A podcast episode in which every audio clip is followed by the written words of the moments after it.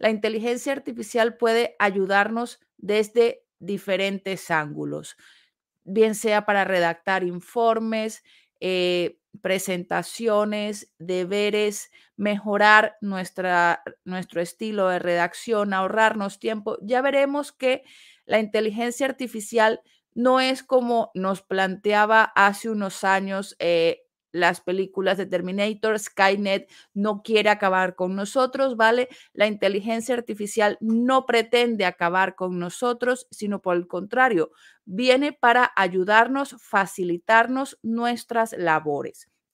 No quiero adelantaros mucho más y vamos a pasar a ello.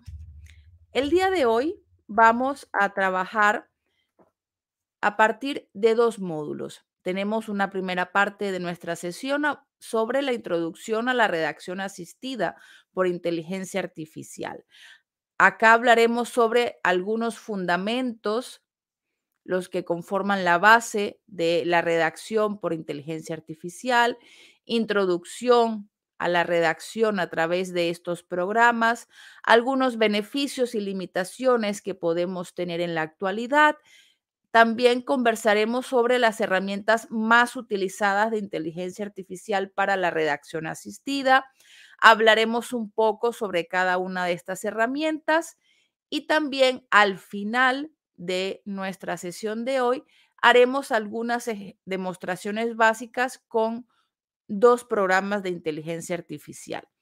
En la segunda parte de la sesión de hoy hablaremos sobre la ética en la redacción con inteligencia artificial. ¿Cómo podemos utilizarla desde la redacción creativa, académica, profesional, según los intereses que tengamos? También vamos a proporcionaros algunos consejos para utilizarla de forma eficaz. También estaremos conversando sobre ciertas cuestiones éticas que rodean el uso de la inteligencia artificial y que probablemente sean el origen de los prejuicios que, tenemos hacia ella. También conversaremos sobre cómo utilizarla de forma adecuada y, por supuesto, cómo evitar una dependencia excesiva, es decir, dejar de producir nosotros para que sea el ordenador quien produzca por nosotros. Cómo evitar esta situación y cómo mantener la autenticidad de nuestras redacciones, de nuestros escritos, de nuestras propias voces. Pues bien, una vez que ya hemos conversado sobre todo nuestro itinerario de hoy, pasemos a esos fundamentos, cuáles son esos pilares o esas bases de la inteligencia artificial. Eh, en muchos textos, vídeos, publicaciones en redes sociales, seguramente habréis visto las siglas IA que hacen referencia a inteligencia artificial. ¿Y qué nos referimos o a qué hacemos referencia con este término? Pues bien, es un conjunto de tecnologías, ¿vale? Es una serie de tecnologías que las computadoras poseen para realizar funciones avanzadas. Es decir, no todos los ordenadores, no todas las computadoras, no todos los programas son de inteligencia artificial, sino que estos programas, estos ordenadores que tienen una tecnología superior a la, a la que el promedio le permite tener estas funciones superiores, estas funciones avanzadas que le permite al mismo tiempo interactuar con las personas, interactuar con el ser humano.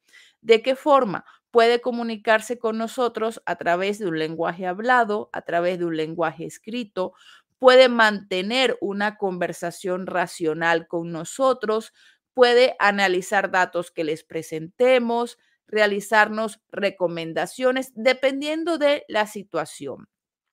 Es importante aclarar que una inteligencia artificial no equivale a una persona. Hay muchos aspectos que la inteligencia artificial no reconoce, no identifica, no sabe cómo procesar, no lee emociones, no interpreta sentimientos. Hay muchos aspectos que son propios de las personas, que son propios de la especie humana, que el ordenador no es capaz de emular, por lo que no podemos hablar de una conversación con otra persona, con un androide, porque realmente no lo es. En el caso de la redacción asistida, estamos hablando de una tecnología de programas que nos permite mejorar o tener un ritmo de redacción superior al que tenemos, porque podemos trabajar de la mano con estos programas de inteligencia artificial para que ellos simulen, emulen un texto escrito por una persona, es decir, un texto en este caso escrito por nosotros. Porque cada día se está utilizando más la inteligencia artificial para los diferentes campos relacionados con la redacción, porque nos ahorra muchísimo, un montón de tiempo. Lo que a lo largo del día nos lleva varias horas, lo que durante la semana nos lleva horas, estas aplicaciones, estos programas elaboran, mejoran, reformulan, reescriben nuestros textos en cuestión de segundos. Por lo que no solo van a mejorar la calidad de nuestra redacción, no solo van a enriquecer nuestra redacción, sino que nos van a ahorrar muchísimo tiempo que podemos dedicar a otras actividades, a otras responsabilidades o aprovechar mejor nuestro tiempo en la oficina, en la universidad o en casa con nuestras familias. ¿Qué puede hacer realmente la inteligencia artificial por nosotros? Lo primero si estamos, si somos encargados de relaciones públicas en nuestra oficina, puede ayudarnos a elaborar artículos para la página web. Puede, eh, si somos creadores de contenido para blogs, para redes sociales, nos da sugerencias, nos proporciona listas de temas que podemos desarrollar semanalmente. También nos da opciones para escribir títulos encabezados llamativos para no caer siempre en el mismo tipo de títulos, sino hacerlos novedosos, que llamen la atención del público. También nos permite extraer las palabras claves de un artículo o mejorar una sección que no se comprende bien, que no sabemos cómo mejorarla. También si nos dedicamos al comercio electrónico, nos ayuda a describir los productos que estamos vendiendo para que sean más llamativos al público. Nos permite, si somos, si nos dedicamos a la música, si tocamos algún instrumento, nos puede ayudar a elaborar líricas, canciones, melodías.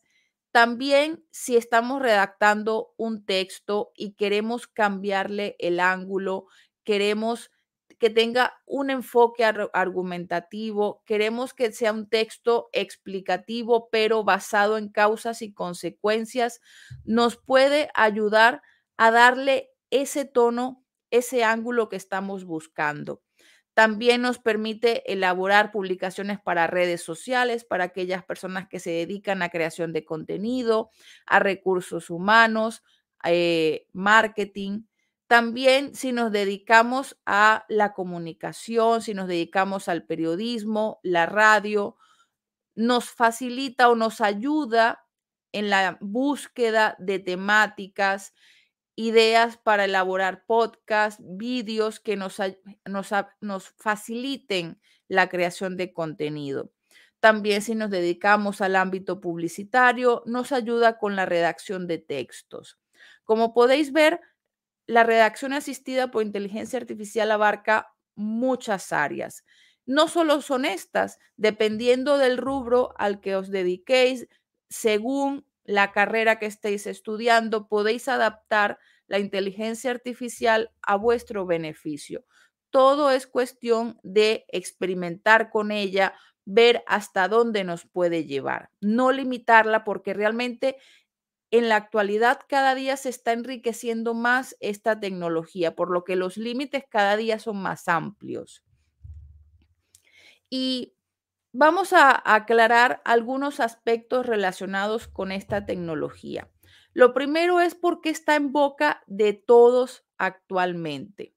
Sabemos que escuchamos, vemos por las redes sociales inteligencia artificial, inteligencia artificial en las redes sociales, en los periódicos, en la radio, en la televisión, porque es uno de los avances tecnológicos actuales que ha revolucionado no solamente el área de la ingeniería, de la informática, sino de áreas como la medicina, como la ingeniería, porque nos permite procesar, generar información a un ritmo exorbitante, que una persona por sí sola no es capaz de hacer a ese ritmo.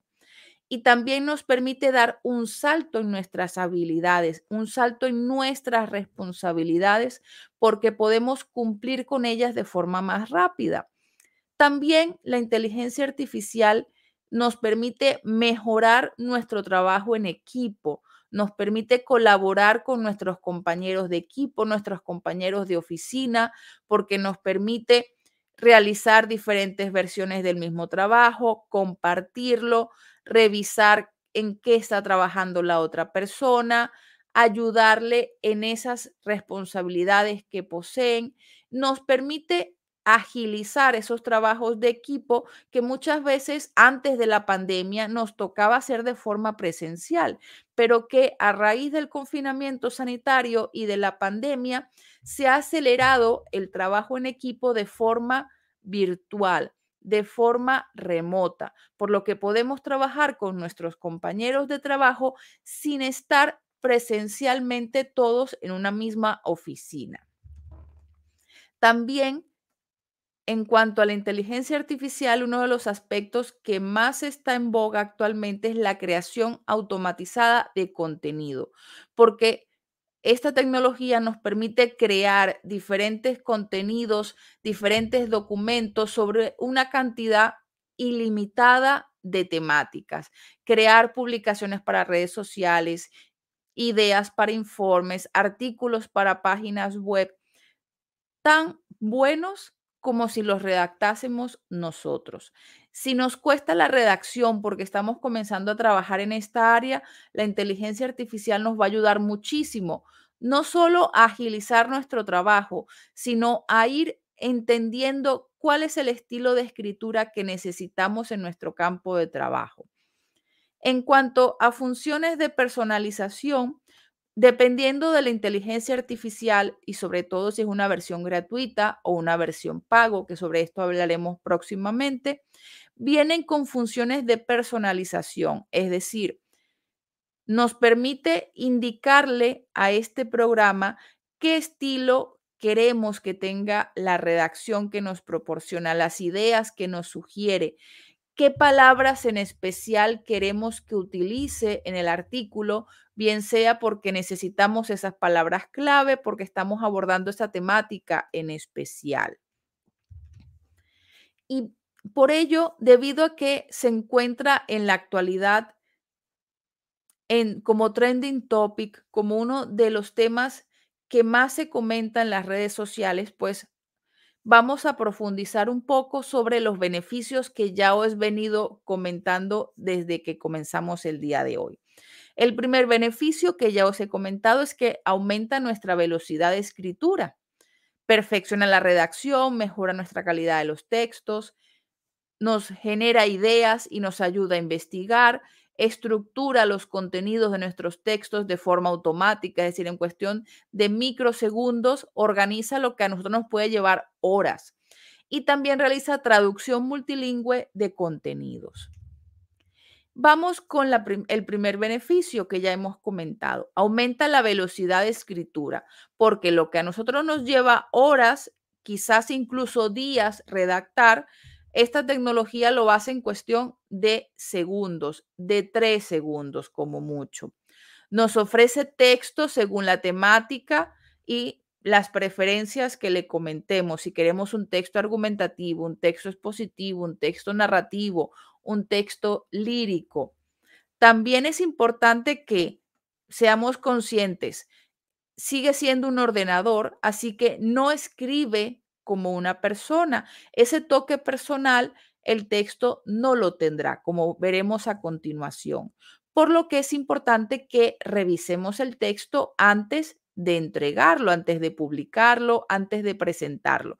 Necesitamos pulirlo, necesitamos darle nuestra esencia, nuestro toque personal.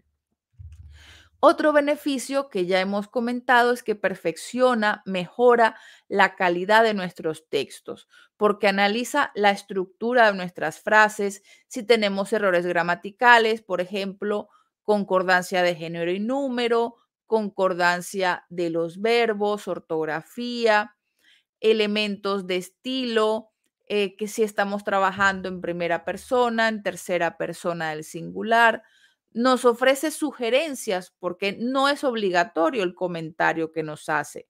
No debemos seguirlo si consideramos que no hace falta.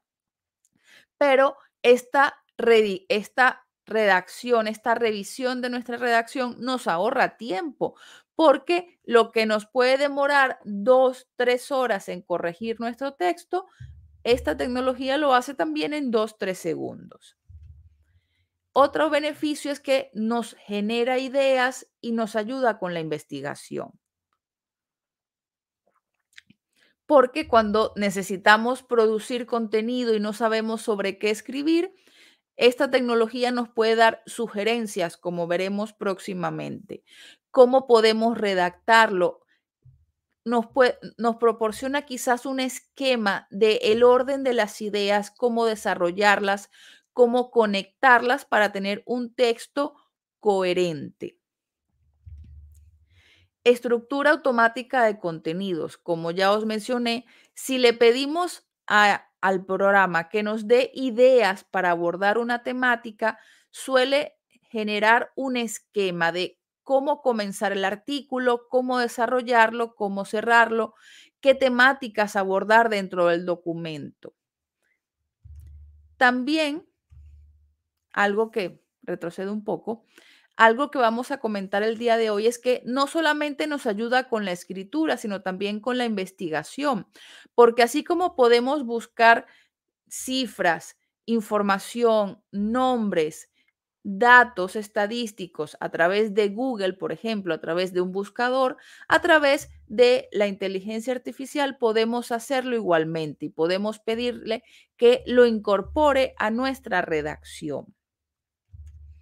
Por supuesto, esta tecnología no es perfecta, no es incuestionable, es, tiene errores como todo lo creado por los seres humanos, presenta ciertas limitaciones, presenta ciertas fallas que los ingenieros, los técnicos en informática, científicos en general están puliendo día a día para que la inteligencia artificial tenga menos errores, menos fallos y nos pueda ayudar cada día más. Entre las principales limitaciones tenemos en cuanto a creatividad, originalidad y emociones, deficiencia de contenido, desinformación y ética humana y también lo relacionado a las infracciones de plagio y derechos de autor. Cuando hablamos de creatividad, originalidad y emociones, nos referimos a que este tipo de inteligencia nos puede hacer correcciones gramaticales, correcciones en cuanto a la estructura de nuestro texto, pero un enfoque creativo, un enfoque único, no lo va a dar, porque ese toque de creatividad, esa chispa que tenemos las personas, no la tiene el ordenador, ¿vale? Así que las propuestas que nos va a dar nos van a permitir tener un punto de inicio, tener un origen para redactar nuestro artículo. No tenemos por qué coger al pie de la letra los, lo que nos ofrece el ordenador. También es importante comprender que todas estas propuestas que nos hace para escribir un texto, para ordenarlo, están basados en ideas preestablecidas que ya el ordenador tiene, que ya esta tecnología posee.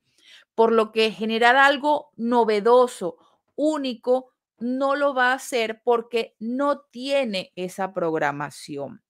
Y también, como ya había comentado al principio, la tecnología actualmente aún no es capaz de captar las emociones, los sentimientos del ser humano, por lo que en un texto plasmar una emoción, plasmar un sentimiento dentro de un poema, dentro de una canción, no va a ser capaz de hacerlo en este momento. Puede ayudarnos con la creación de un poema, con la creación de un texto, pero esa carga semántica, esa carga emocional, debemos proporcionársela nosotros. Ahora bien, en cuanto a deficiencias de contenido, desinformación, aunque generan textos en cuestión de segundos, como ya os he mencionado, ellos pueden equivocarse. Pero equivocarse en qué sentido? Proporcionar información que actualmente es errónea, porque la inteligencia artificial va poco a poco actualizándose, pero recordemos que la información a través de Internet se multiplica, se actualiza todos los días, en todo momento. Por lo que la información que las diferentes inteligencias poseen no está a la par de todos los avances, todas las actualizaciones que se encuentran en Internet. Por ejemplo, ChatGPT, que es una de las inteligencias más utilizadas actualmente, no está actualizada, es decir, toda la información que posee no es hasta el 15 de febrero de 2024, sino que tiene un par de años de retraso, por lo que si le pedimos datos actuales sobre población estadística, datos actuales sobre el último informe de economía, ChatGPT va a darnos la información según la última actualización que tiene. Y esto puede traernos ciertos problemas porque la información que proporcionamos está desactualizada. Pero no es porque ChatGPT de datos erróneos, él está dando los datos que posee hasta ese momento. Otra limitación, y es uno de los prejuicios que se encuentran actualmente y es el que tiene más peso son las infracciones de derechos de autor, de plagio, porque se considera que los textos que producen las inteligencias artificiales no son propios, no pertenecen a la persona, por lo que se considera una infracción de los derechos de autor. Sobre todo cuando se entrega un trabajo, un informe para una asignatura, se publica un artículo de investigación, porque la inteligencia puede crear un texto parecido a nosotros y pudiese utilizar expresiones, oraciones muy similares a otros artículos que se encuentran en la actualidad. Por lo que cuando pedimos ayuda a estos programas es importante utilizar también programas para evitar el plagio y corroborar que las ideas que estamos plasmando en nuestro texto sean propias, sean nuestras y no sean similares o iguales a los de otro artículo ya publicado. pasemos ahora a las herramientas que más se utilizan actualmente. Es importante mencionar que las que conversaremos el día de hoy son las más utilizadas de forma general, dependiendo del rubro en el que estéis trabajando, dependiendo de la titulación universitaria que estéis cursando, quizás utilicéis unos más que otros o incluso otras herramientas que no están entre las que menciono el día de hoy. Por ejemplo, vamos a hablar de tres en particular relacionadas con la escritura. Vamos a hablar de CopyEye, Shortly Eye y Wordtum. En este caso, porque son las más utilizadas para marketing en cuanto a creación de contenido para redes sociales, para páginas web y muchas empresas también las utilizan para crear diferentes textos de uso interno y externo. En el caso de CopyEye, se utiliza mucho para creación de contenido porque nos ayuda a crearlo en cuestión de segundos, como ya lo he mencionado varias veces, nos da nos proporciona sugerencias, nos permite corregir el texto que estamos redactando, por lo que es una herramienta básica que puede formar parte de nuestro día a día. En el caso de Surely I, también es una herramienta de escritura, nos puede ayudar a generar publicaciones en páginas web, nos genera lluvia de ideas cuando no, no sabemos exactamente sobre qué escribir, nos ayuda a corregir y generar un texto coherente que esté estructurado según nuestras necesidades. También nos permite crear contenido en cuestión de segundos, que creo que es una de las ventajas principales, por no decir la principal, el ahorrarnos tiempo. También Wordtum es una herramienta de escritura, nos permite mejorar los textos que ya tenemos, un texto más claro, un texto comprensible para los diferentes públicos a los que llegamos.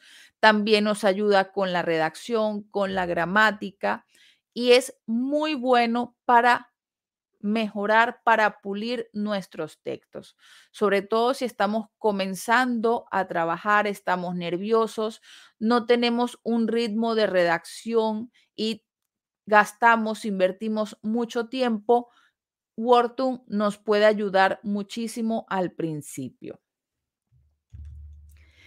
En el caso de las herramientas para traducción, que también e, es una actividad que solemos realizar con cierta frecuencia, tanto en casa como en la universidad, como en la empresa, tenemos varios programas que nos pueden ayudar. Creo que el más utilizado, el que creo que todas las personas que están que asisten el día de hoy y las personas que nos verán posteriormente a través de YouTube, conocemos el traductor de Google. Sin embargo, el traductor de Google no es la única inteligencia artificial que podemos utilizar para traducir. También tenemos Deep, Yandex, tenemos el traductor de Microsoft y tenemos SDL. Estas cinco inteligencias tienen características, propiedades en común. De todas formas, vamos a tocar rápidamente cada una. En el caso del traductor de Google, una de las ventajas que tiene y que es el motivo por el que llega a tantas personas, además de ser una de las aplicaciones de Google, es que puede traducir poco más de 100 idiomas, por lo que es muy versátil y cualquier persona puede utilizarlo. Es fácil de usar, eh, su plataforma es muy intuitiva, nos proporciona también traducciones de audio, es decir, si queremos saber cómo se dice una palabra, cómo se escucha el párrafo que estamos redactando, podemos darle la opción de audio y así escuchar la pronunciación de nuestra redacción. Por ejemplo, si estamos realizando una presentación en otro idioma, en inglés, por ejemplo, y desconocemos algunas palabras, escuchar su pronunciación nos va a ayudar a tener una presentación más ágil, más dinámica.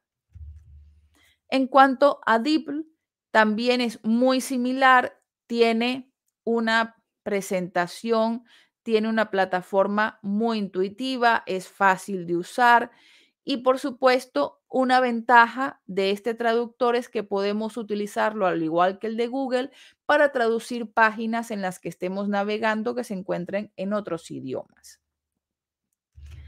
En el caso del traductor de Microsoft, traduce a diferentes idiomas, al igual que los anteriores.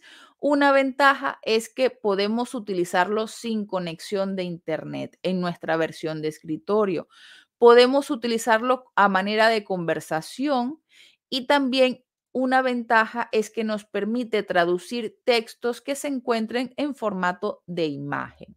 Por ejemplo, si nos encontramos de viaje, tenemos un cartel frente a nosotros, no sabemos qué significa, en lugar de transcribir lo que estamos leyendo, podemos tomarle una imagen al cartel y el traductor de Microsoft lo hace por nosotros. Y una ventaja que tiene el traductor de Microsoft es que nos permite realizar trabajo en equipo. Si nos dedicamos a la traducción de inglés, alemán, francés y trabajamos con otros traductores, podemos compartir archivos, así como podemos compartir proyectos, también podemos compartir traducciones para revisar el trabajo de los demás, para complementarlo o adicionar las partes que estamos realizando nosotros. En cuanto a SDL, eh, ¿qué ventajas nos trae? Pues memoria de traducción, es decir, lleva un registro de las diversas traducciones que vamos realizando. Nos permite integrar una traducción automática, tiene gestión terminológica, es decir, esto nos va a permitir tener una traducción más coherente, no una traducción que parezca general, generalizada, sino un poco más precisa. Y por supuesto, al igual que el traductor de Microsoft, podemos utilizarlo de forma colaborativa con otras personas. En cuanto a Yandex, que es una aplicación rusa, también nos permite traducir a diferentes idiomas, como los traductores anteriores. Es bastante intuitivo de utilizar, nos permite traducir páginas web. También tiene un diccionario como eh, el traductor de Google, tiene libros de frases más utilizadas, por lo que si queremos aprender un idioma, esta inteligencia puede ayudarnos en el proceso. Vamos ahora a abordar otras herramientas de inteligencia artificial para escritura creativa. En el caso de GPT-3, tenemos ChatGPT, tenemos Writer.me, artículo, CopyEye que ya hemos mencionado y Grammarly, ¿vale? Estas seis aplicaciones o estas seis herramientas son las más utilizadas para la escritura creativa. Así que vamos a conversar un poco sobre cada uno. En el caso de GPT-3, es una de las más avanzadas con las que contamos en la actualidad. Nos genera textos coherentes, nos ahorra tiempo. Si somos escritores de historias, nos permite generar tramas, desarrollar los personajes que estamos abordando. También nos ayuda muchísimo para buscar ideas si no sabemos cómo comenzar un texto, cómo abordarlo. GPT-3 nos ayuda con esas gestiones. En el caso de ChatGPT, que quizás es, uno, es una de las herramientas más conocidas porque funciona como un chat de conversación, conversas con chat GPT, ¿vale? Puedes preguntar, hacer comentarios y chat GPT nos responde como si fuese otra persona del otro lado del monitor. De esta forma nos sentimos un poco más en confianza, eh, podemos conversar con él como si fuese una persona, por lo que podemos preguntarle ideas, que nos sugiera ideas, hacerle preguntas, algún consejo sobre un texto que estamos elaborando, una idea que estemos desarrollando. En el caso de CopyEye, como ya hemos comentado, se utiliza para generar textos publicitarios, de marketing, nos permite ahorrar tiempo igual que las anteriores. Con Grammarly, esta herramienta es muy buena porque es un corrector gramatical, un corrector ortográfico. Sabemos que eh, Word o el procesador de texto de Google también tienen sus propios correctores gramaticales y ortográficos. Sin embargo, están asociados a la redacción. Actualmente, la versión de Word, la versión web que tiene Microsoft, sabemos que está la versión Word de escritorio y la versión web. Pues bien, eh, la versión de escritorio no tiene el corrector de redacción, es decir, en cuanto a si estamos utilizando eh, una frase que no se comprende bien, que no es clara, la versión de escritorio no lo tiene, pero la versión web sí la tiene por lo que muchas personas desconocen de esta propiedad. Si no tenéis la versión de Word, versión web, pues podéis utilizar Grammarly. Podéis probarla, ver qué tal y, podréis ver cómo os da sugerencias para mejorar la redacción. No solamente agregar o quitar tildes que estén mal colocadas, no solamente que haya concordancia de género y número en las oraciones, sino oraciones que pueden ser concisas, que pueden evitar la descripción innecesaria, la repetición de palabras con el mismo significado, palabras rebuscadas. Grammarly nos ayuda a pulir la redacción. En cuanto de artículo, esta también es una herramienta de escritura, nos ayuda para buscar información, complementarla en nuestro texto. Si estamos armando un texto, un informe y no sabemos muy bien cómo estructurarlo, podemos pedirle y nos proporciona un esquema, un orden de ideas para saber cómo desarrollarlas. También podemos buscar información para incorporar en nuestro texto. En el caso de ReaderMe, esta herramienta también está relacionada con las labores de escritura, nos ofrece diversos estilos de escritura como las herramientas anteriores y podemos ahorrar muchísimo tiempo, tanto con ella como con las otras, porque generan textos, generan sugerencias, generan revisiones de nuestros textos que a nosotros nos demoran horas e incluso días, que nos desgastan y nos permiten ahorrar tiempo que podemos utilizar en otras actividades, otras funciones o utilizar nuestro tiempo libre, que muchas veces nos llevamos para casa trabajo pendiente y no pasamos tiempo con nuestra familia, con nuestros amigos y tampoco tenemos tiempo para nosotros. Hablemos ahora de las herramientas para generar contenido.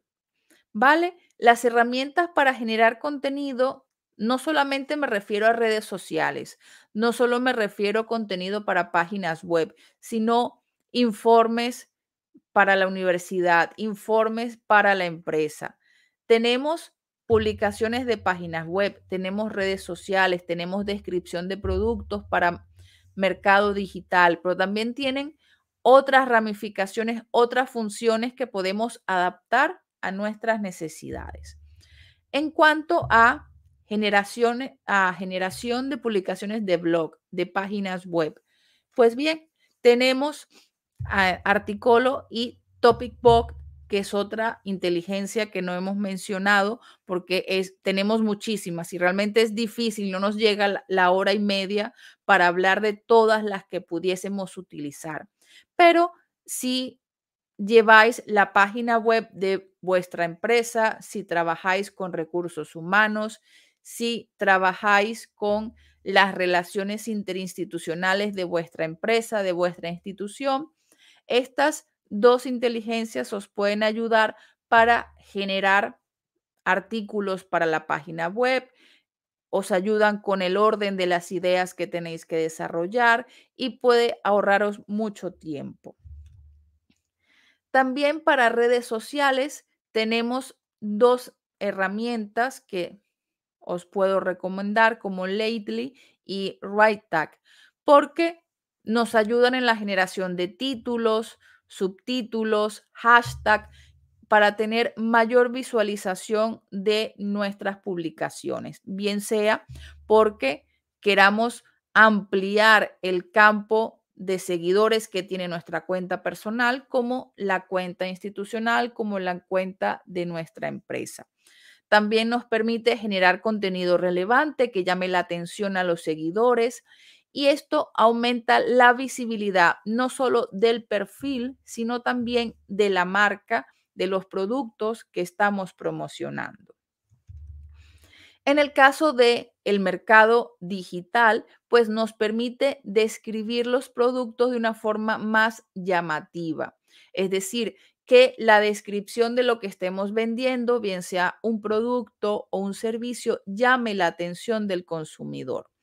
Hay dos herramientas que suelen utilizarse mucho en este campo, que es Copy Eye y Conversion Eye, porque nos ayudan a describir nuestro objetivo, a describir el producto para un público específico.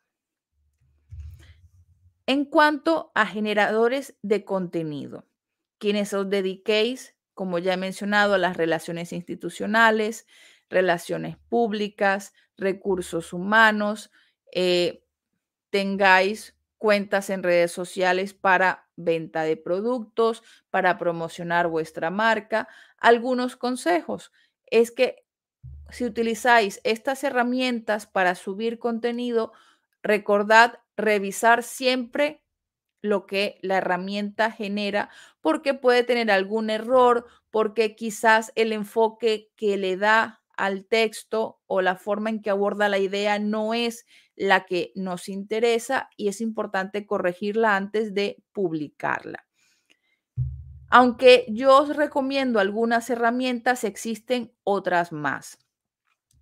Podéis probar las versiones gratuitas que estas aplicaciones tienen para ver qué tal os va.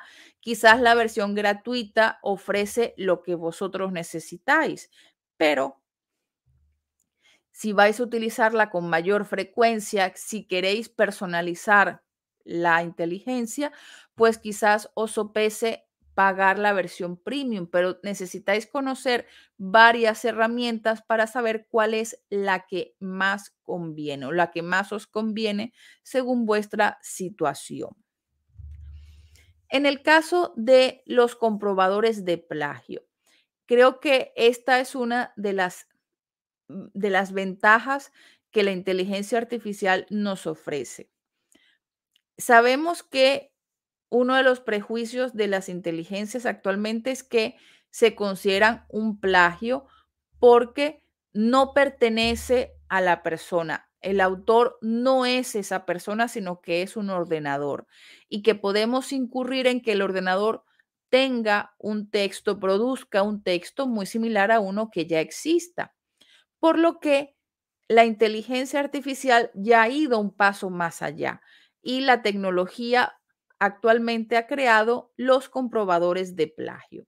Cuando nosotros escribimos un artículo de investigación, por ejemplo, un trabajo de investigación para graduarnos de la universidad, se recomienda actualmente que pasemos, que comprobemos nuestro trabajo en un comprobador de plagio para saber si tenemos ideas, oraciones, párrafos inclusive iguales a los de otro autor que ya haya publicado. Esto puede ocurrir porque podemos presentar ideas similares. Hemos consultado un montón de autores, tenemos una bibliografía muy extensa y por el cansancio, por las prisas, quizás no hemos utilizado correctamente las citas en nuestro texto y se considere un plagio, por lo que esta herramienta nos es muy útil para parafrasear lo que queremos decir, para citar correctamente a los autores. En el caso de estos comprobadores de plagio, ¿cómo los utilizamos? Pues lo primero es que al pasar nuestro trabajo, nuestro artículo, nuestra investigación por esta herramienta, va a comparar nuestro archivo, nuestro texto con diferentes bases de datos, con diferentes páginas web, con las bases de datos más utilizadas actualmente para corroborar si hay o no eh, coincidencia en las fuentes, coincidencia en la información que queremos publicar o que queremos eh, presentar.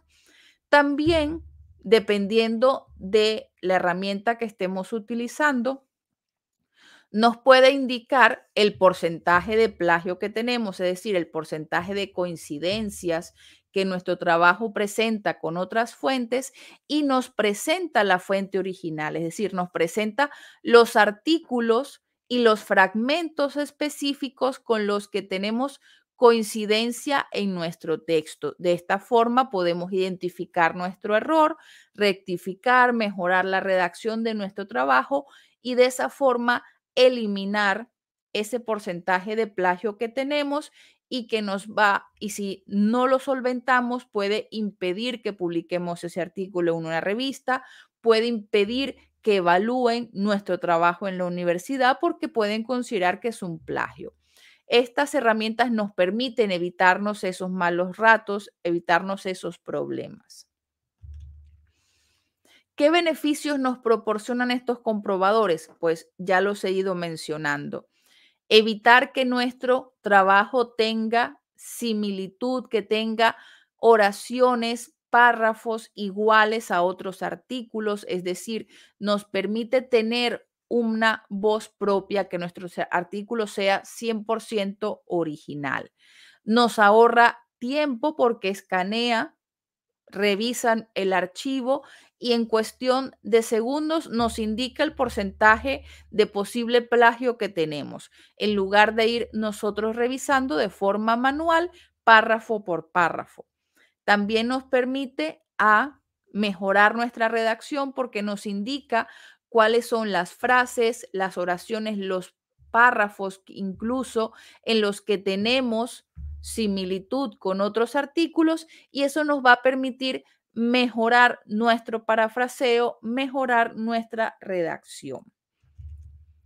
Ahora bien, ¿qué otros consejos os puedo dar si en algún momento tomáis la decisión de utilizar un comprobador de, plagio? Lo primero, tenéis que revisar antes de entregar el trabajo final, antes de entregar el informe en la universidad, antes de entregar vuestro trabajo de investigación, utilizad un verificador de plagio para ahorraros problemas. ¿Qué, ¿Qué comprobador de plagio? Pues va a depender de vosotros. Una ventaja es que actualmente las universidades suelen comprar la licencia anual de estas herramientas, por lo que al estar matriculados en vuestra universidad, posiblemente tengáis derecho a utilizar la licencia de la universidad. Así que queda de vuestra parte consultarlo usualmente con la biblioteca central de la universidad, que es la que se encarga de estos menesteres, para poder utilizarlo. Y antes de entregar algún trabajo, antes de entregar algún informe, poderlo utilizar. Eh, si utilizáis la versión gratuita, porque algunas herramientas la tienen en versión web, pero la versión gratuita suele ser de apenas algunas páginas, quizás mil palabras, mil quinientas palabras, y es simplemente una versión gratuita para que veáis cómo funciona. Podéis pagar la versión eh, premium, evidentemente, pero si, os si sois estudiantes universitarios, seguramente vuestra institución ya paga esta licencia para su personal investigador, docente y estudiantil. En cuanto a funciones de colaboración y edición, esto es algo que ya hemos venido comentando, sin embargo, vamos a tocarlo de forma un poco más puntual. Cuando hablamos de colaboración y edición, las, las herramientas de inteligencia artificial nos facilitan el trabajo colaborativo, nos facilitan trabajar en equipo, compartir documentos y otras funciones. Nos permite colaborar en tiempo real. no necesitamos estar de forma física. La pandemia nos ha enseñado que podemos trabajar a distancia, que podemos trabajar por separado y ser igualmente productivos otra característica de las inteligencias son los comentarios, la retroalimentación que podemos hacer al trabajo compartido. Tenemos historial de revisiones, podemos comparar el contenido e incluso realizar sugerencias de gramática y estilo. ¿Qué significa esto? Podemos trabajar con los diferentes integrantes de nuestro equipo de trabajo, pero no de forma simultánea. Es decir, no necesitamos estar las cuatro o cinco personas conectadas al mismo tiempo para compartir nuestros avances o nuestros progresos, sino que a medida que nos vamos conectando, que realizamos algún avance y lo subimos, las otras personas cuando se conecten podrán revisarlo, podrán comentarlo. En cuanto a los comentarios, pues nos permite generar notitas, generar eh, puntos para resaltar que necesitamos indicar para mejorar, para desarrollar este aspecto. Ya programas como Word, PowerPoint, Excel y sus versiones equivalentes en Google ya lo poseen. Pero aquí estamos hablando de trabajo colaborativo. Si realizamos comentarios, colocamos notitas en un archivo de Word, tenemos que subir el archivo de Word a Drive, por ejemplo, tenemos que compartir el documento con las demás personas. En el caso de el historial de revisiones, nos permite, por ejemplo, eh, el procesador de texto, el procesador de diapositivas de Google, nos da el historial de revisiones, es decir, revisar qué es lo que ha realizado, qué, cuáles son los cambios que ha hecho cada persona a lo largo desde que se creó el documento hasta este momento, por si necesitamos retroceder a algún cambio que se hizo, retroceder a una versión del informe porque la actual no cumple los objetivos y necesitamos retroceder. En el caso de la comparación de contenido, cuando dos personas, por ejemplo, están redactando un texto, podemos compararlo para, podemos comparar los borradores para ver qué tal están, cómo van quedando, cómo podemos mejorarlos entre ellos. En el caso de las sugerencias de gramática y estilo, por ejemplo,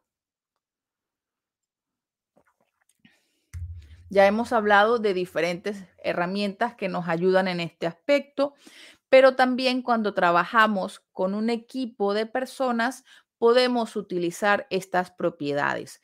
Los diferentes textos que vamos redactando entre varias personas, no solamente los revisamos entre todos y hacemos correcciones gramaticales, sino que estas herramientas nos ayudan, nos indican cuál es el error, qué opciones para cambiar, para sustituir tenemos. Pasemos ahora a algo que también genera polémica en la actualidad y es uno de los prejuicios que tenemos sobre el uso de las inteligencias artificiales y es la dependencia hacia ellas. Es decir, una vez que las probamos, pensamos que son como las drogas que no podremos dejar de usarlas y seremos totalmente dependientes de ellas, porque creemos que al comenzar a utilizarlas dejaremos de escribir, dejaremos de pensar, dejaremos de producir textos y dependeremos enteramente de un ordenador. Y realmente la idea no va por ahí.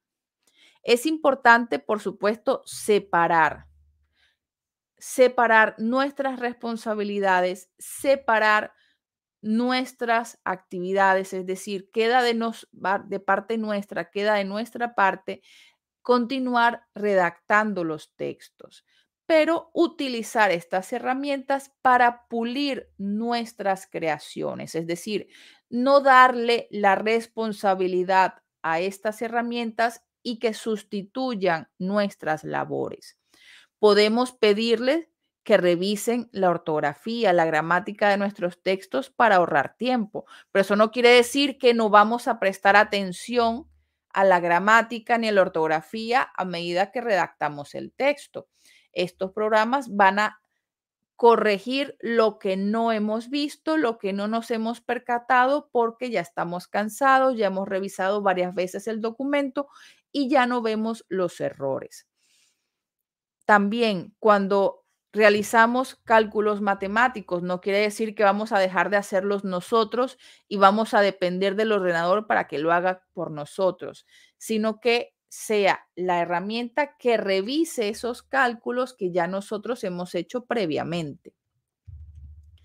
Cuando hablamos de la inteligencia artificial, no es que seamos dependientes, no es delegar toda la responsabilidad al ordenador porque recordemos que la inteligencia tiene, la inteligencia artificial tiene limitaciones, sigue siendo una creación del ser humano, por lo que puede generar algún error, puede tener alguna falla que todavía no se ha subsanado, que todavía no se han dado cuenta que la presenta y necesitan corregirla. Cualquier ordenador, por muy poderoso, por última generación que sea, siempre va a generar algún error, porque al final, a final de cuentas, es una máquina. Eh, por ejemplo, los vehículos eh, autónomos, aunque se ven geniales, pueden generar algún accidente automovilístico porque no pueden controlar todos los elementos externos que se encuentran en el medio ambiente, en el entorno, los otros conductores. Por lo que depender enteramente, depender al 100% de una máquina, de un ordenador, más temprano que tarde nos puede generar algún problema. También otras personas, muchísimas personas, tienen el prejuicio que la inteligencia artificial va a desplazarnos de nuestro trabajo, que nos van a despedir por una máquina, que nos van a despedir por una computadora. Eh, sí es cierto que la automatización por inteligencia artificial ha hecho que desaparezcan muchos empleos que anteriormente realizaban las personas y que ahora realiza una máquina. Pero esto, ¿qué quiere decir? Que las personas debemos continuar formándonos, continuar estudiando. ¿Y cómo podemos conservar nuestro trabajo? ¿Cómo podemos conseguir un mejor trabajo si nos formamos en inteligencia artificial y conseguimos trabajos en donde necesiten empleados que manejen estas herramientas?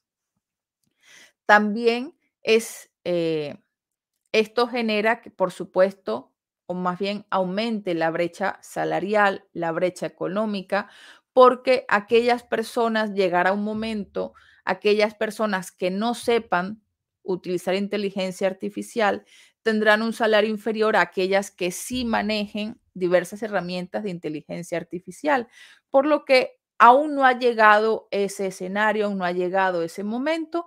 Sin embargo, sí os insto, os invito a continuar indagando sobre esta temática, a que utilicéis diferentes aplicaciones por curiosidad para ver de qué tratan, cómo podéis utilizarlas en vuestro día a día. Vamos ahora a comentar cómo utilizar paso a paso las diferentes herramientas que hemos mencionado el día de hoy, ¿vale? Básicamente tenemos seis pasos que vamos a utilizar, que vamos a seguir para las diferentes aplicaciones prácticas que vamos a hacer dentro de unos minutos.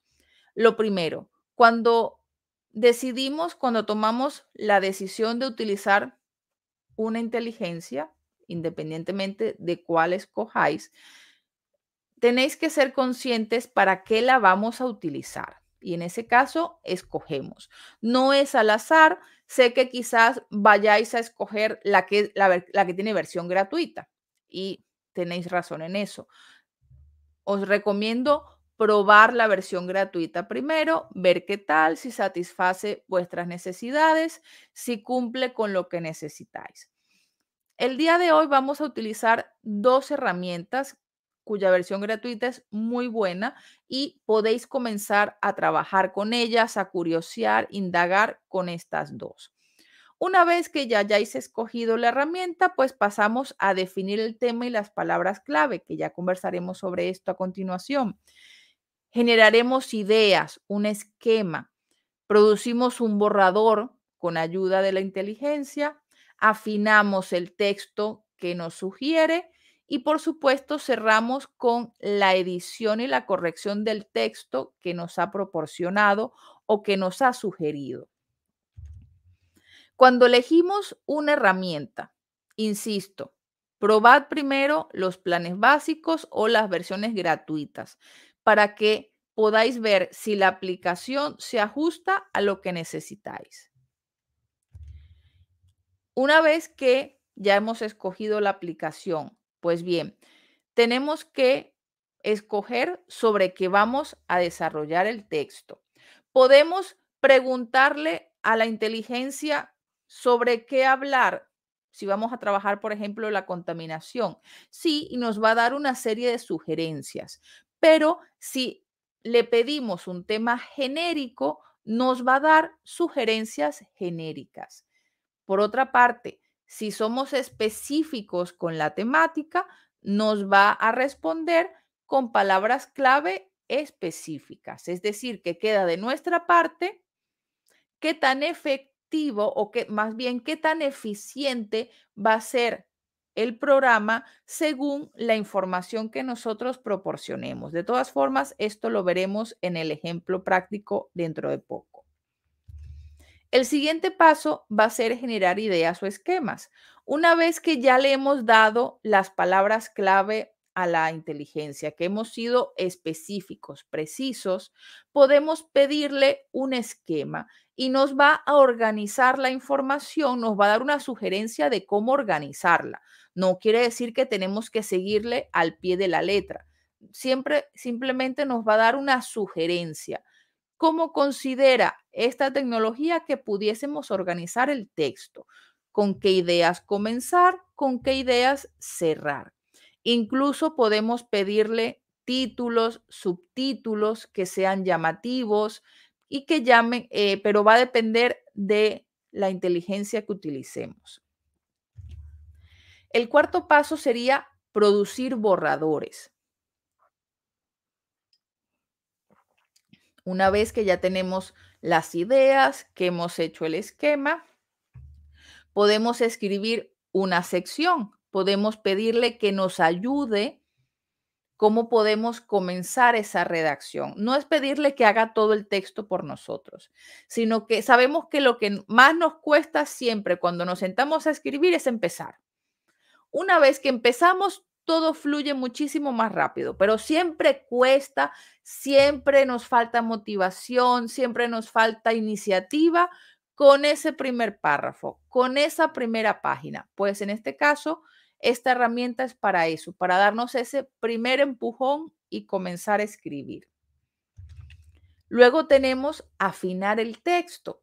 Una vez que ya nos ha que ya hemos escrito lo que queremos, pero necesitamos revisarlo. Entonces, aquí la inteligencia recurrimos a ella de nuevo.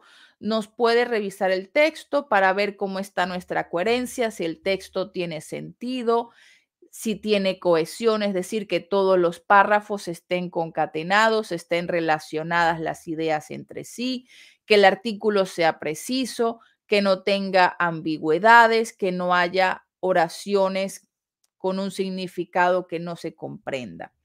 Y por supuesto, según las sugerencias que nos proporcione la herramienta, revisar esas sugerencias que nos, que nos, nos propone porque muchas veces el tono, ciertas palabras que la aplicación utiliza no, no nos convencen, no son las más adecuadas a nuestro público y es importante corregirlas antes de publicar el artículo, antes de publicar eh, en el blog, antes de subir a las redes sociales, antes de entregar un informe.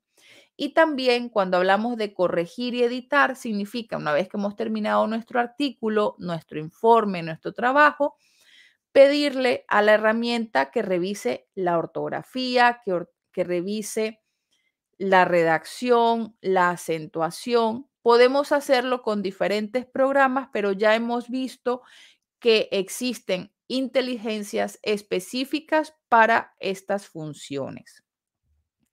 Pasamos ahora, en los minutos que nos quedan antes de la sesión de preguntas, vamos a algunas demostraciones, ¿vale? Es decir, con estas paso a paso que acabamos de mencionar, estos seis pasos, vamos a utilizar dos herramientas de escritura.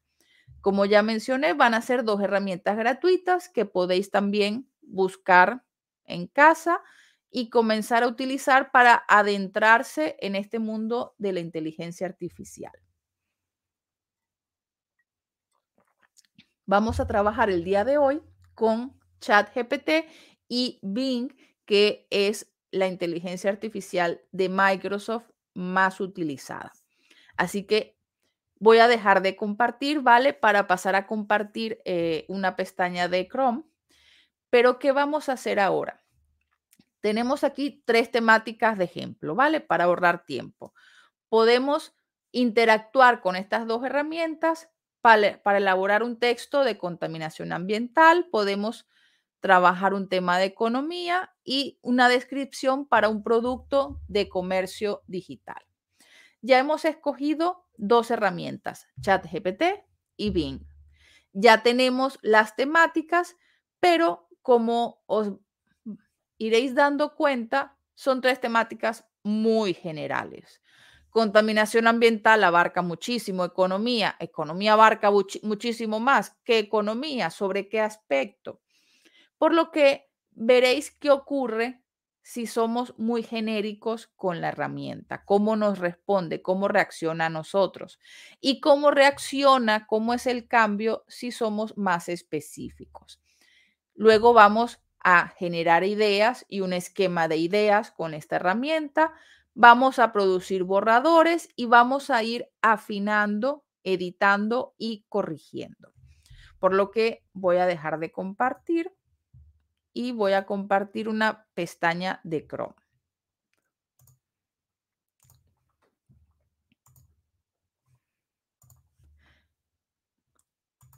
Muy bien, algo importante que eh, las inteligencias no necesitáis descargarlas, no son una aplicación de escritorio. Tenéis la versión web con la que podéis consultarlas porque podéis crear un usuario si os apetece tener un registro de lo que utilizáis, si decidís pagar una versión premium o si preferís navegar de forma anónima, podéis también utilizarlo. Va a depender de la aplicación. Muy bien. Vamos a comenzar con, ya podéis ver efectivamente. Vamos a comenzar con ChatGPT. Como podéis ver, tiene una interfase muy sencilla, ¿vale? Y como mencioné al principio, ChatGPT tiene una interfaz que parece un diálogo, que parece un chat de conversación. Podemos conversar con él y nos va a responder como si fuese una persona quizás de atención al cliente, de atención al público podemos hacerle diferentes preguntas. Cosas muy sencillas, pero fijaos, como mencioné en diapositivas anteriores, no tiene información actualizada. Fijaos que no tiene acceso en tiempo real. Si preguntamos en Google, si preguntamos a un buscador como Chrome, eh, como Internet Explorer, como Firefox, buscamos información sobre el pronóstico del tiempo y nos va a remitir páginas web sobre el tiempo. Las inteligencias artificiales no tienen información tan actualizada, por lo que no los utilicéis como buscadores de información porque no tienen esa función. Pasemos ahora a lo que realmente nos interesa, que es la redacción de textos. Comentamos que si somos muy genéricos con nuestras ideas, ChatGPT nos va a responder de forma genérica. Digamos que queremos ideas sobre contaminación, porque no sabemos por dónde comenzar el artículo. Pero si somos generales, fijaos que las ideas que nos da son muy amplias. Podéis ver que en cuestión de segundos nos está dando ideas, pero nos está dando ideas muy amplias. Si queremos hablar sobre contaminación, pero nos está hablando de contaminación por basura, contaminación energética, contaminación urbana, nos está hablando de políticas ambientales, y seguramente nosotros en nuestro informe o en nuestro artículo debemos ser más específicos, por lo que ideas sobre contaminación del agua en espacios urbanos, por ejemplo. Y veamos qué nos propone. Fijaos cómo en cuestión de segundos nos proporciona varias ideas para desarrollar nuestro informe o desarrollar nuestro artículo. pero nuevamente lo hace de forma general. No quiere decir que todas las ideas que nos proporciona la inteligencia las vamos a utilizar. Le hemos pedido ideas sobre contaminación del agua en espacios urbanos, por lo que nos está dando ideas para abordar el artículo. Nos habla cómo mejorar la gestión de residuos. Esta pudiese ser una recomendación, pero quizás no vamos a comenzar el artículo con una recomendación.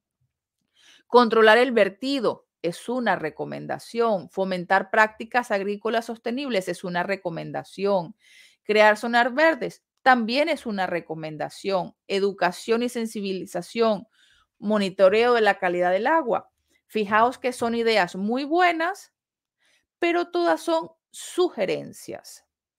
Si queremos las causas, debemos ser específicos y pedirle sobre ellas.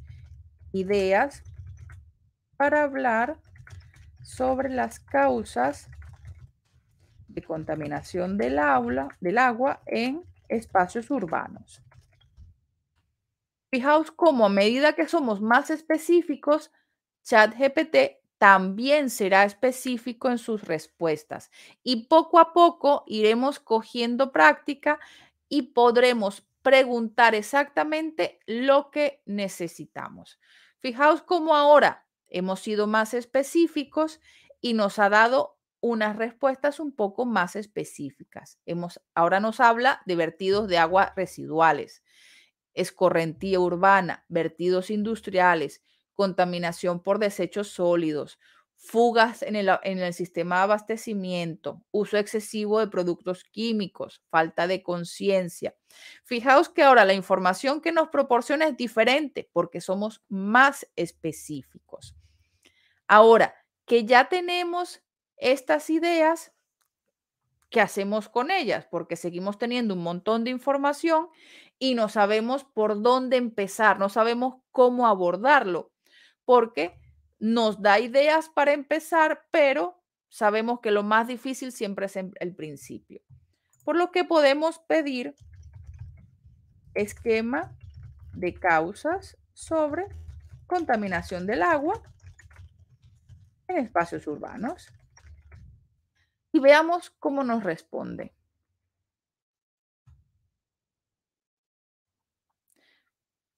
Fijaos, nos está dando una opción, una recomendación sobre cómo abordar esta temática, cómo abordar las causas de la contaminación del agua.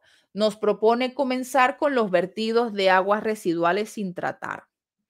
Y dentro de esa sección podemos hablar de los sistemas de alcantarillado deficientes, de las conexiones ilegales y de la falta de tratamiento adecuado de las aguas residuales. Pasamos a otra sección que podría ser la, escorrentía urbana y hablar de las superficies pavimentadas y de los contaminantes que arrastra la calle, como aceites de coche, pesticidas, fertilizantes. Podemos pasar a una tercera sección que son los vertidos industriales, luego a la contaminación por desecho sólido. No quiere decir que las secciones las abordemos en el orden que nos propone. Simplemente nos da una sugerencia. Quizás para nosotros, según el enfoque de nuestro artículo, debemos comenzar con la sección número 5, con las fugas y vertidos de sistemas de abastecimiento de agua. Y luego pasar a la primera sección que nos sugiere, que son los vertidos de aguas residuales sin tratar. Esta es una sugerencia que la inteligencia artificial nos propone. Queda de nuestra parte escoger la información que nos proporciona que más se adecua a nuestras necesidades. Fijaos que ya tenemos un esquema. Oye, pero todavía nos está costando cómo empezar ese artículo, porque es lo más difícil. Pues podemos pedirle alguna idea, cómo comenzar. Pues bien, introducción sobre causas de contaminación del agua en espacios urbanos. Veamos qué sugerencias nos da para comenzar el tema. Cómo pudiésemos comenzar.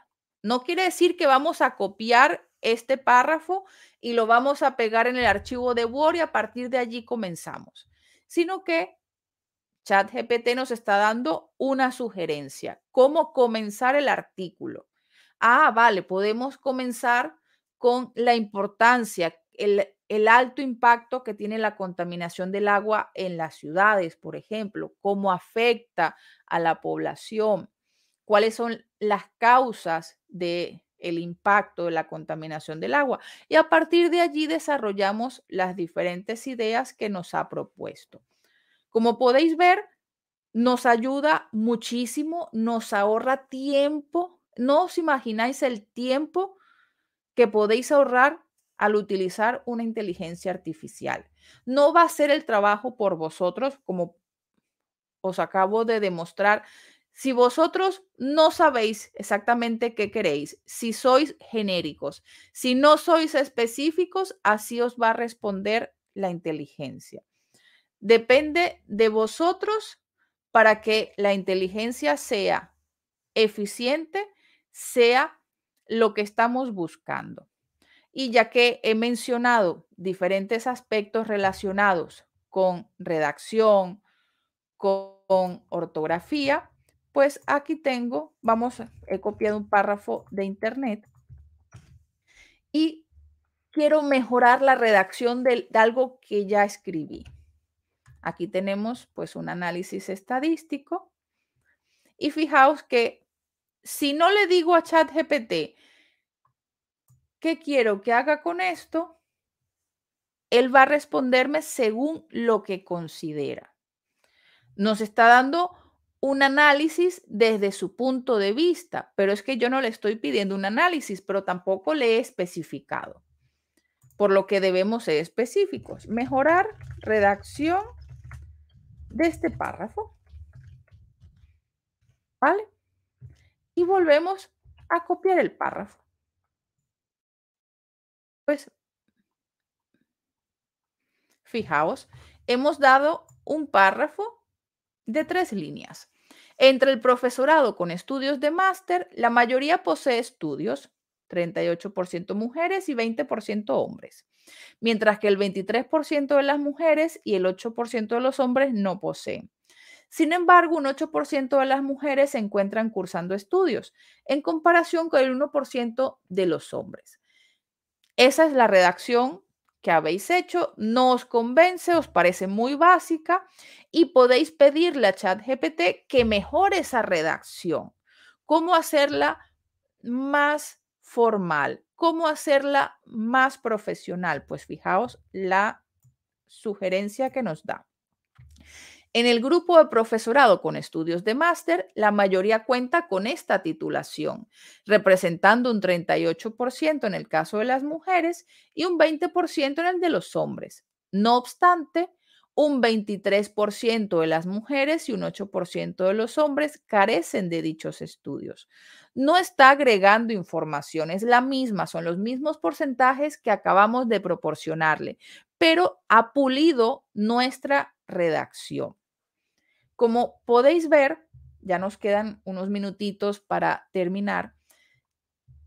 En el caso de ChatGPT, como Bing, que es la, la otra inteligencia que quería mencionar, eh, que lamentablemente no nos ha dado tiempo, son muy similares, ¿vale? Eh, os invito a que naveguéis por una, por la otra que indaguéis en las otras que os he presentado el día de hoy. Buscad las versiones gratuitas, las versiones de prueba, hasta encontrar aquella con la que os sintáis más cómodos, aquella que cumpla con vuestros requerimientos, que satisfaga vuestras necesidades. Y una vez que ya la habéis encontrado, solo queda comenzar a utilizarla.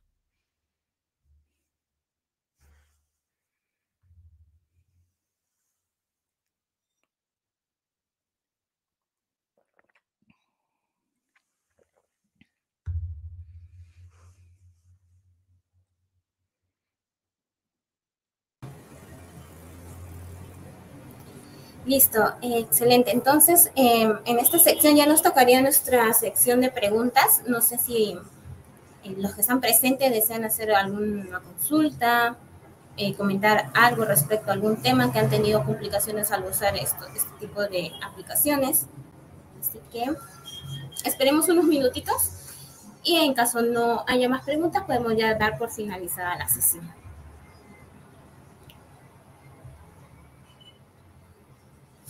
A ver.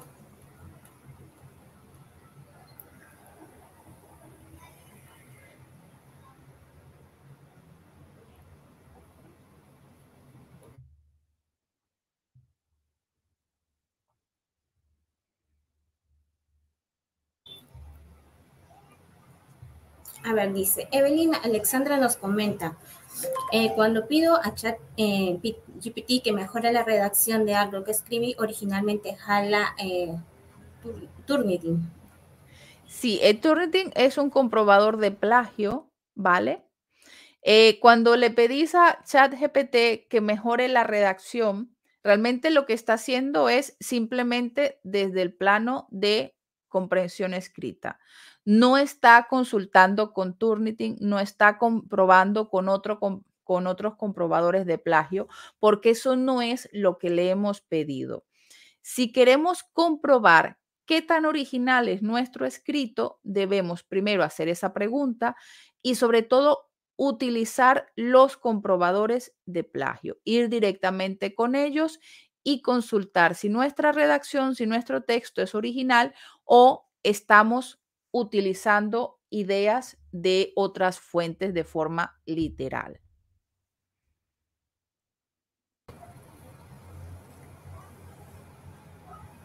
A ver, continuamos. Dice, eh, Kenny nos dice, buenas noches, ¿recomendaría algún programa que pueda leer un texto y amoldarlo a la voz? ¿Sabrá algo de eso? Eh, cuando habláis de amoldarlo a la voz, ¿A qué hacéis referencia específicamente? Es decir, eh, una herramienta que lea el texto.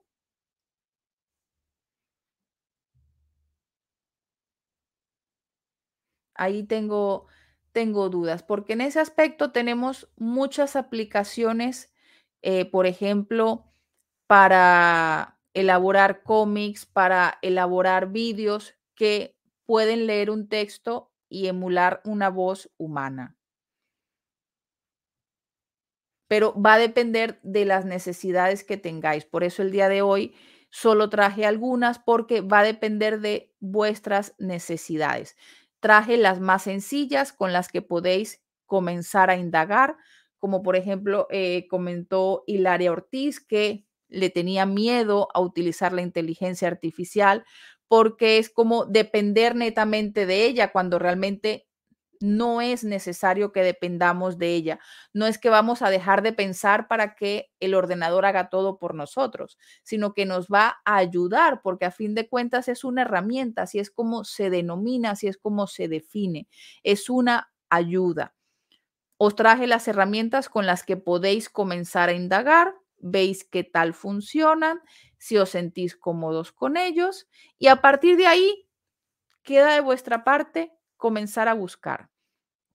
Hay muchísimas opciones dependiendo de vuestro rubro, dependiendo de las necesidades que tengáis, pues comenzar a buscar otras aplicaciones.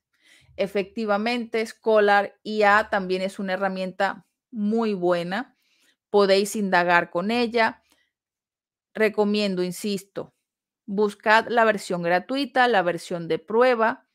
No paguéis desde un principio porque quizás no es lo que estáis buscando, quizás estáis empezando con una herramienta que es más complicada para vuestro nivel. Siempre comenzad con lo básico y poco a poco, pasitos de bebé, hasta que vayáis cogiendo confianza, dependiendo de lo que necesitéis.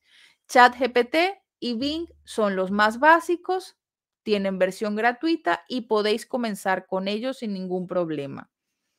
Sí, también podéis hablar sobre temas jurídicos, normativas, jurisprudencias, pero repito, debéis ser específicos, debéis indicar a qué normativa estáis haciendo referencia, a qué legislaciones, porque va a ser también específico en la medida que vosotros lo seáis. Si queréis que utilice ciertos artículos, debéis especificar artículo tal, sección tal de tal legislación para que pueda consultarlo. Y recordad que las inteligencias no tienen información del día a día, como ya comprobamos en la demostración.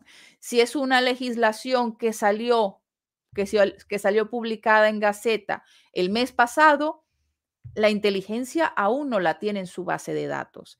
Necesitamos trabajar con marco jurídico de unos tres años hacia atrás para que la mayoría de las inteligencias puedan tenerla en su base de datos.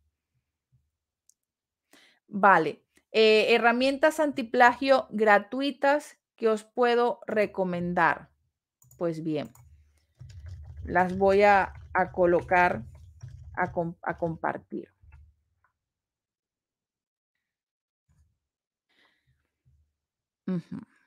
Vamos a compartirlo. ¿Puedo compartirlo, cierto? Sí, sí, sí.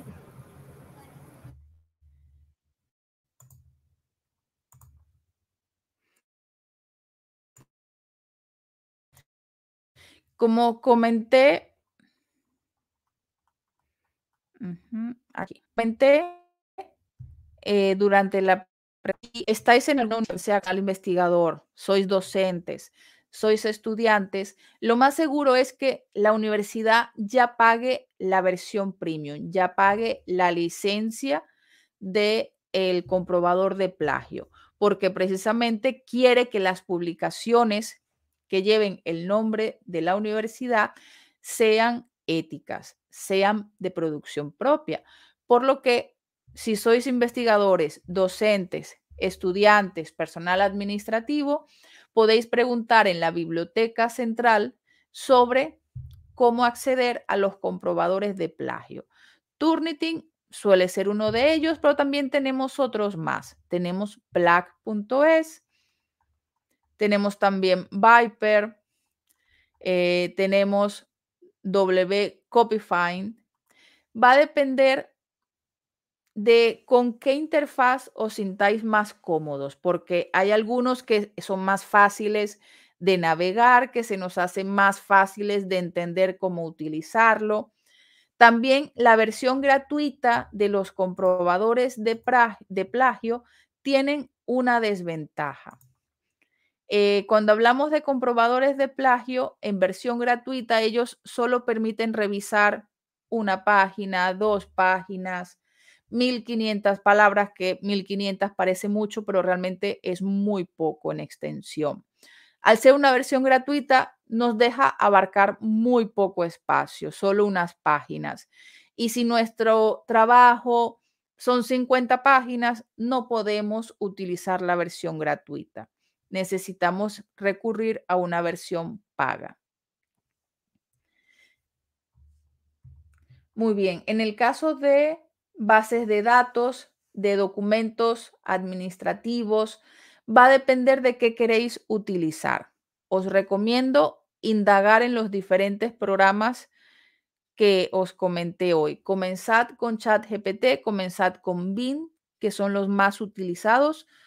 Podéis comenzar con ellos y ved hasta dónde podéis llegar, porque no es que la aplicación, no es que esta herramienta no pueda, es la forma en que se lo pedimos, es la forma en que lo solicitamos, porque según lo que pedimos, la inteligencia nos va a responder, como hemos visto en la demostración. Si somos específicos, va a ser específico en su respuesta. Si somos genéricos, de esa forma nos va a responder. Y muchas veces las personas se sienten frustradas, consideran que la inteligencia artificial no tiene nada de inteligente porque no satisface nuestras necesidades, pero es porque no sabemos pedirlo. Si aprendemos a pedirlo, la inteligencia sabrá respondernos y sabrá responder lo que necesitamos realmente. Eh, no sé si queda alguna pregunta por pendiente que no, no he visto. Creo que ya hemos respondido todas las preguntas, no queda más. Entonces, en este caso ya podemos cerrar nuestro bloque de preguntas. No sé si quieran eh, comentar algo ya para finalizar. Eh, realmente eh, el día de hoy recordemos que fue una introducción para comenzar en esta temática aquellos aquellas personas que se sentían recelosas, que tenían dudas, pues coged el valor, la iniciativa de curiosear. Siempre cuando os invito a realizar algo es por curiosidad, ver qué tal. Os he presentado un abanico de opciones. No quiere decir que todas las herramientas que presenté el día de hoy os vayan a gustar o vayan a adaptarse a vuestras necesidades. Tenéis que ir tanteando y ver cuál es con aquella con la que os sintáis más cómodos, aquellos, aquella herramienta que es súper fácil de utilizar y con esta es que voy a trabajar aquella que me parece que es más rápida, pues voy con esta, o con la que es gratis porque voy con esa. Tenéis que tantear. Si no tanteáis, no vais a saber qué os estáis perdiendo. Tantead, encender un poquito esa curiosidad, a ver qué pasa. Si, no dais el primer paso, no vais a saber todas las posibilidades que tiene la inteligencia artificial y en verdad todo el tiempo que os vais a ahorrar porque como decimos acá en España, vais a flipar con todas las ventajas que tiene la inteligencia artificial y que estamos desaprovechando, porque pensamos que no es para nosotros. Es lo más que puedo deciros por ahora y empezad a utilizarla. A ver qué tal. Muchas gracias, profesor. Entonces nos vemos en otra oportunidad. Muchas gracias. Muy buenas noches. A vosotros, buenas noches.